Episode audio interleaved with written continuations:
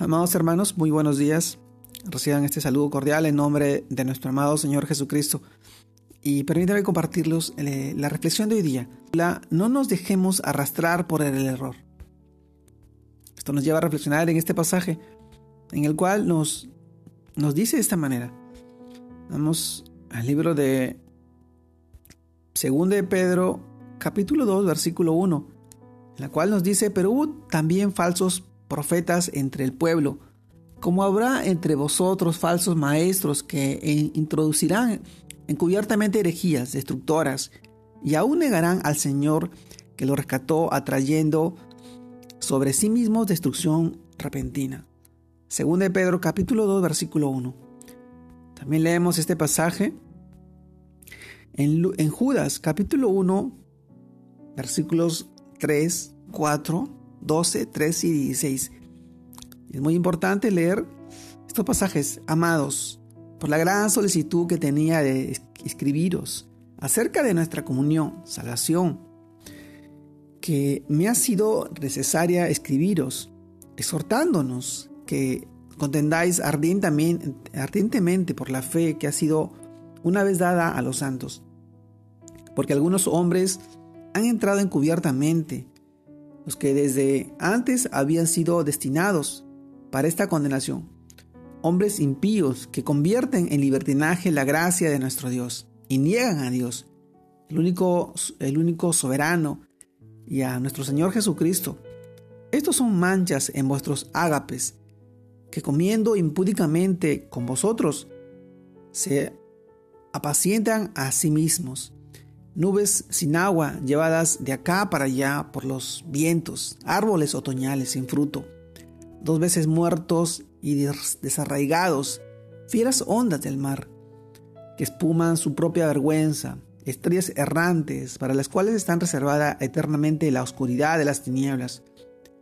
Estos son murmuradores creyosos que andan según sus propios deseos, cuya boca habla cosas infladas, adulando a las personas para sacar provecho. Judas capítulo 1 versículos 3, 4, 12, 13 y 16.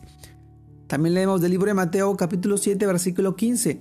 Guardaos de los falsos profetas, que vienen a vosotros como, vestidos de ovejas, pero por dentro son lobos rapaces. Así mis hermanos, el tema de hoy día, no nos dejemos arrastrar por el error. Y en esto reflexionamos.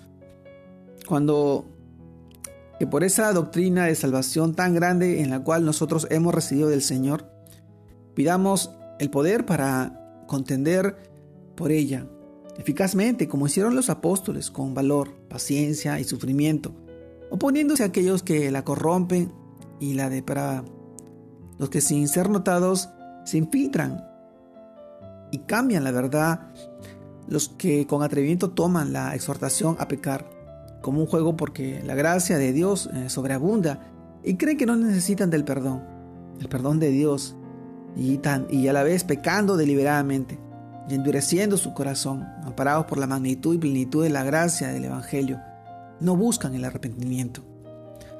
Así es, amado hermano, la, la epístola de Judas contiene una de las descripciones más claras de los, de los apóstatas. Son comparados con nubes sin agua, afirman ser mensajeros celestiales, poseedores de un conocimiento y poder superior. Otros visten de otros se visten, se visten como ovejas. Son más sutiles, exhibiendo una belleza superficial, de forma y propósito, pero niegan al Señor. Al no tener principios absolutos de la verdad, de la palabra de Dios, cambian continuamente su posición. Por eso Judas dice que son llevados continuamente de acá para allá por los vientos el Señor también nos dice y nos hace una advertencia a través de esta epístola, ya que estamos en los últimos tiempos y muchos de los que predican el Evangelio caerán en esto, desvirtuando la palabra de Dios. El Señor nos llama a edificarnos, a conocer su palabra, a, a conservar la fe y el amor de Dios en estos tiempos. Y por último, en el libro de Mateo nos dice, y por haberse multiplicado la maldad, el amor de muchos se enfriará.